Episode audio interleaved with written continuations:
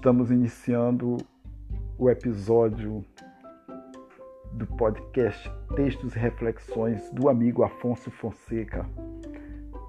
Queremos iniciar agradecendo a Deus pela oportunidade, por mais um dia de vida, pelo dom da vida, pelas experiências, aprendizados e também pelos acertos e erros.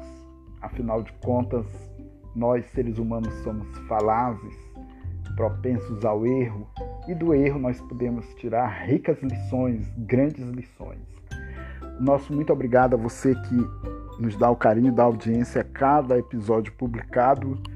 A você também que está nos ouvindo pela primeira vez, seja bem-vindo, seja bem-vindo, esperamos que goste. E se você gostar, nos ajude a propagar as meditações e as reflexões através das redes sociais como Facebook é, também o Twitter, Instagram, WhatsApp e Spotify. Ao final do episódio a gente vai dar mais pistas aí para você sobre como ouvir esses episódios ou levar as pessoas também a ouvir, consequentemente refletir, meditar, crescer, se informar e encontrar luzes para os problemas e dificuldades do dia a dia. Muito bem, hoje nós vamos conversar um pouco sobre pandemia. É verdade, nós vamos falar um pouco mais sobre é, o comportamento do homem frente às pandemias ao longo da história. Nós vamos nos apoiar num texto do Sérgio Mauro, Mauro Sérgio Cortella, Mário Sérgio Cortella, perdão, ele que é escritor, filósofo, e também educador. Mas antes de citarmos o Cortella, nós vamos fazer assim um lembrete, uma passagem, um voo, um sobrevoo sobre as grandes pandemias que assolaram o mundo. A título de informações, nós obtivemos aqui, através de pesquisa, dados muito interessantes sobre é, essas pandemias que ocorreram em tempos distintos, outras ocorreram de forma simultânea e o que há em comum nelas foi o assolamento ou morte de milhões de pessoas. Nós vamos relembrar aqui uma, uma a grande, talvez uma das maiores epidemias ou a maior epidemia que ocorreu no mundo, é, que se deu por volta de 1918 a 1920, a, a gripe espanhola, que foi que teve como origem a Espanha, então portanto esse nome. E o vírus era o influenza, atingiu 50 milhões de pessoas, ou causou a morte de 50 milhões de pessoas. No Brasil, é, preveu-se que morreram 30 mil pessoas. Inclusive, um presidente da República, Rodrigues Alves, que faleceu em 1919. Temos também o registro de uma outra grande pandemia que se chamou peste negra ou peste bubônica, causada pela bactéria Yersinia pestis, contidas em pulgas ou encontradas em pulgas, hospedadas também em roedores, como os ratos. E os sintomas eram gripe forte, febre, calafrios, dores musculares e também inchaço dos glândulos linfáticos na virilha, nas axilas ou no pescoço. Em, entre 1896 até o ano de 1980, quando foi considerado pela OMS erradicada a doença, o, os homens foram afetados pela varíola, uma doença que ainda não está comprovadamente zero caso, porque ainda a gente ouve falar que muitas pessoas são atacadas pela varíola e os sintomas dela são febre, dor no corpo e erupções na pele. Temos ainda o tifo, que ocorreu lado a lado com as, a Primeira Guerra Mundial e matou mais de 3 milhões de pessoas no mundo inteiro. Então ela tem também como sintomas dor de cabeça, articulações, febre, febre alta, delírios e erupções cutâneas. Após o tifo, registrou-se, segundo a Organização Mundial de Saúde, que de 28 a 142 mil pessoas morreram ou morrem todos os anos pela cólera, onde nós vemos que o, a transmissão se dá por conta do consumo de água ou de alimentos contaminados. A doença afeta mais países subdesenvolvidos e pela precariedade do sistema de saneamento.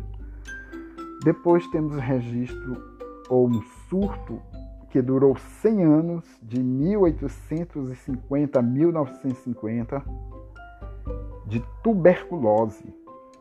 Apesar da doença ser considerada controlada, ela ainda afeta regiões mais pobres do planeta, como a África, por exemplo.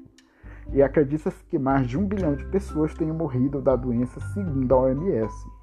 É a, é a doença infecciosa que mais mata no mundo, até o presente momento. Na década de 80, o mundo conheceu um terrível vírus, o HIV, que foi, é, através da sua sigla em inglês, Síndrome de Imunodeficiência Adquirida. Aqui no Brasil, chamamos de AIDS. E estima-se que 20 milhões de pessoas morreram por complicações da doença.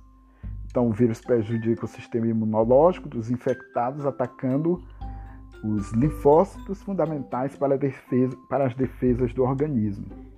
Existem duas prevenções para o HIV, que é a camisinha e a profilaxia pré-exposição.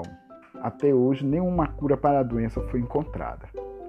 E por último, pré-Covid-19, tivemos um surto ou uma pandemia do H1N1, que é o vírus que é transmitido através de, de gotículas de ar, de gotículas no ar e afetam a garganta, causa dores, calafrios no corpo.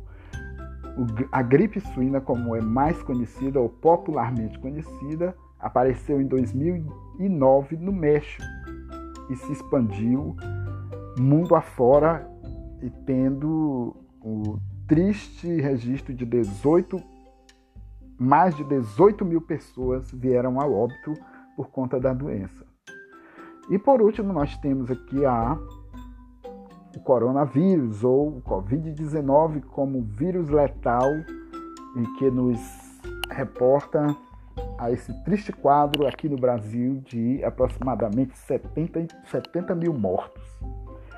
Mas nós fizemos esse voo, esse passeio, não somente para ilustrar, mas para fundamentar uma afirmação do senhor Mário Sérgio Cortella, que é escritor, filósofo e educador. Inclusive, como escritor, tem mais de 40 obras divulgadas e é, é, considerado, é considerado um verdadeiro best-seller. E ele, a ele foi perguntado então sobre se com a pandemia, esta agora atual, coronavírus ou Covid-19, que é o nome do vírus, a identificação do vírus, é, a humanidade se sentiria profundamente arrependida ou mesmo se ela viria a uma redenção, teria um processo de redenção ou mesmo de arrependimento, de mudança. E ele responde negativamente e diz: Não creio numa redenção. Creio que muita gente, após um susto tomado, vai olhar algumas coisas de uma perspectiva diferente ou diferenciada então, sua afirmativa se apoia no fato de que, ao longo da história, nunca o ser humano se deu é, a, uma, a um arrependimento, nunca se percebeu através dos comportamentos. Então, nos intervalos de uma pandemia a outra, Cortella se baseou e disse que não acredita nessa redenção de forma acentuada ou significante. E aqui a gente é obrigado a concordar, porque nesses intervalos justamente a gente vê como, vamos falar assim, entreveio ou entremeio, como há na lavoura, na, na agricultura, entre safra, entre a colheita, o plantio e uma nova colheita. E aqui de, também mal comparando, mas entre uma pandemia, a extinção dela e estar-se o ser humano livre e novamente acontecer outra pandemia, se observa que o comportamento do ser humano pouco mudou, talvez até piorou. E é justamente nesse ângulo em que o grande Mário Cortella se reporta. E ele, a ele foram feitas várias perguntas, mas assim, em resumo, ele perguntaram para ele como lidar com a angústia da incerteza. Como se sabe se o confinamento vai durar mais algumas semanas ou se estenderá por anos, por exemplo. Então, ele, ele foi categórico em afirmar que entre as camadas mais intelectualizadas, mais escolarizadas, mais marcadas por algum tipo de poder político econômico, se nota uma compreensão maior. Mas a verdade é que o homem desabou de um pedestal no qual se, se colocou a si mesmo. Imaginávamos, por exemplo, o triunfo no final do século XIX da ciência nas formas de progresso, tecnologia chegando e começou-se então a expandir, chegando no final, no início do século XX, com um mundo cheio de invenções e tecnologias inéditas, com novas formas de contato, comunicação. Então estava tudo sob controle e a humanidade prosperava entre aspas. Então bastaram agora duas décadas do século XXI para que entrássemos num novo estado de entorpecimento e surpresa e até de colapso. Provavelmente com a petulância do homem, com a, a petulância anterior do homem, de supor que o triunfo né, de Prometeu, por exemplo, da mitologia grega, estava colocado em campo, em que a racionalidade nos garantiria uma visão nítida dos próximos passos da vida. E de repente chega essa circunstância inédita em relação ao seu modo de ação, sem indicativo de solução ou vacina, rápida a forma de contágio, instantaneidade e simultaneidade marcam a propagação desse vírus, a contaminação do, do Covid-19. E nós, do lado de cá, como pensar interiormente? Estamos habituados a satisfazer nossos desejos de maneira quase que imediata, é, surpresos agora com as restrições, até que venha a cura de é, a cura talvez não imediata, uma vacina, uma saída mas que nada será num passe de mágica. Então, devemos nos preparar para que é, a incerteza ainda paira sobre o final do confinamento ou do isolamento social. E Cortella continua com sua afirmação de que o homem não aprendeu com as oito pandemias que nós citamos aí no início da reflexão você pode ver, nós tivemos no Brasil, segundo é, diversos autores, uma repressão muito grande por mais de 20 anos aí, de 64, por, é, época da ditadura militar, e muita gente viveu esse momento, ainda está vivo, se lembra ou teve reflexo desse momento de muita retaliação.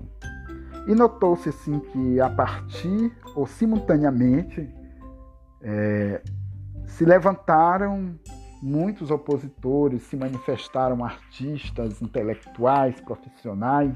É tanto que a maior seara de, é, vamos dizer, cultural do Brasil até o momento se partiu, se deu na década de 60. Tivemos a, movimentos culturais, musicais, é onde se tem as obras mais marcantes.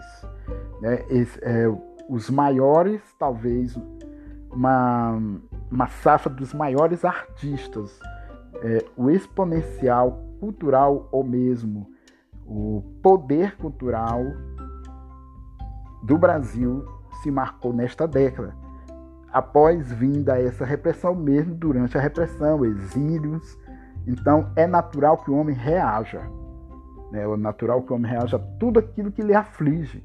Então ele tenta encontrar soluções através de seus escritos, através da música, através da dança, através dos, das peças teatrais, filmes, a maneira de se vestir, de se comportar. Então é natural que aconteça após esses momentos graves que acontecem, que abatem o ser humano. Então, justamente por isso, esse nem sempre esse buscar solução, esse, essa expressão com o intento de solucionar determinadas, determinados problemas é sadia, porque você inclina-se a ter, vamos dizer, uma revolta e termina em rebeldia, termina em desobediência. E é pegando o gancho aí da obediência, da maturidade e querendo realmente ter uma vida melhor, ter qualidade de vida, nos apoiamos também no maior de todos os filósofos, educadores, professor e pai, que é Jesus Cristo o que é que nos fala a palavra de Deus, né? Vamos aí a citar para você em Mateus, em Mateus, capítulo 6.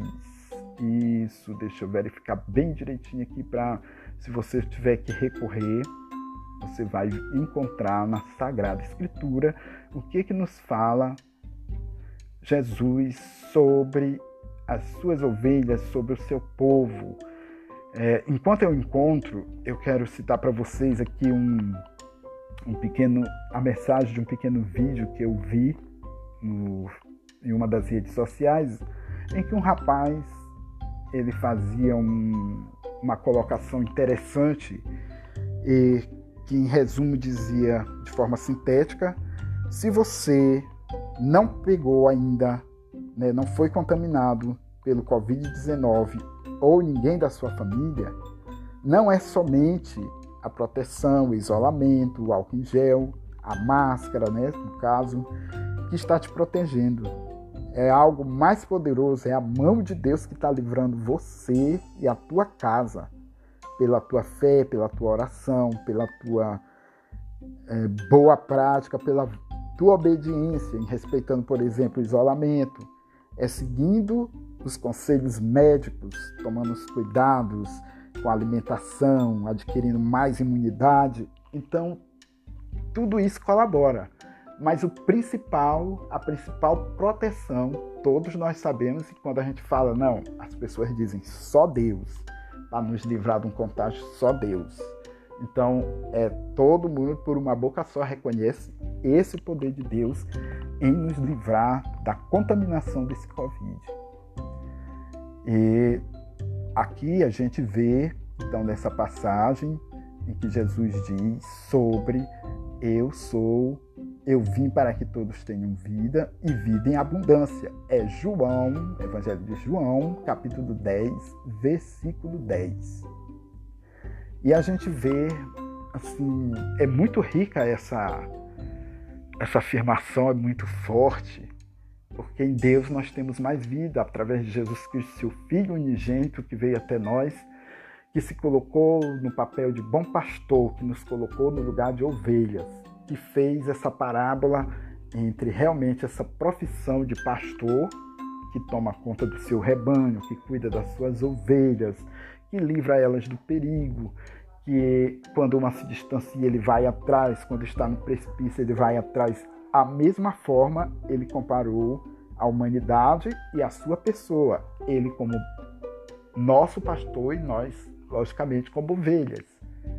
E quando uma ovelha está em perigo, com certeza Deus ele vai em socorro àquela ovelha, ele vai sobre a necessidade de salvar aquela ovelha do precipício. E esse salvamento do precipício, muitas vezes também em forma de doença, muitas vezes é em forma de falta de um conforto, de um de uma segurança. E quem é o inimigo das ovelhas? Na Bíblia nos conta que é o lobo, né? Aquela figura que quer ceifar a vida das ovelhas. E o papel do pastor é livrar também as ovelhas do lobo. E quem é o inimigo do homem maior? O demônio, o diabo. Então, Deus também, através da palavra, através das concordâncias, ou melhor, das, dos, das colocações e afirmações de Jesus através da sua Sagrada Escritura, nos dá conta que ele é quem pode nos defender realmente daquele pastor mau, não somente do demônio, mas porque existe o bom pastor e o mau pastor. Então, o bom pastor fala e suas ovelhas conhecem a sua voz e o segue. O mal e o intuito dele é justamente curar, aproximar essas ovelhas mais de si, colocá-las em segurança. Já o mau pastor não, o mau pastor quer que as ovelhas se percam, quer que as ovelhas morram. Então, amigos e amigas, é, a gente não queria tão somente dar um cunho, digamos, religioso ou mesmo é, tendenciarmos aqui a ser uma palestra, uma pregação. Uma... Não, nós citamos é, a palavra de Deus porque ela serve de bússola, ela serve de referência em qualquer que seja a ocasião. E nesta também, a partir do que se do que se pratica, a partir do que se vivencia, nós sabemos que nós podemos correr em todos os lugares, mas a, não podemos correr da, da verdade né, que está escrita e que se nós crermos piamente em Jesus, nós vamos saber que somente Ele para nos salvar e também, principalmente, para transformar a nossa mente. Então, devemos orar e pedir que Deus, através de seu poder, através do Espírito Santo, venha mudar a nossa mentalidade, a nossa forma de pensar, de conceber, de agir, de, para que Ele venha iluminar nossas, nossas ideias, nossos pensamentos e assim nós podermos viver mais, ter mais vida e vida em abundância e principalmente nos corrigir dos nossos erros. Corrigir tudo que está errado, até porque, como ele mesmo citou, o, Mário Sérgio Cortella, nós vivemos um momento de incerteza ainda. Nós não temos certeza do amanhã, nós não temos certeza de quanto tempo vai durar ou de quanto tempo virá a cura, ou de quanto tempo virá a vacina. Enquanto não acontece isso, nós devemos nos policiar.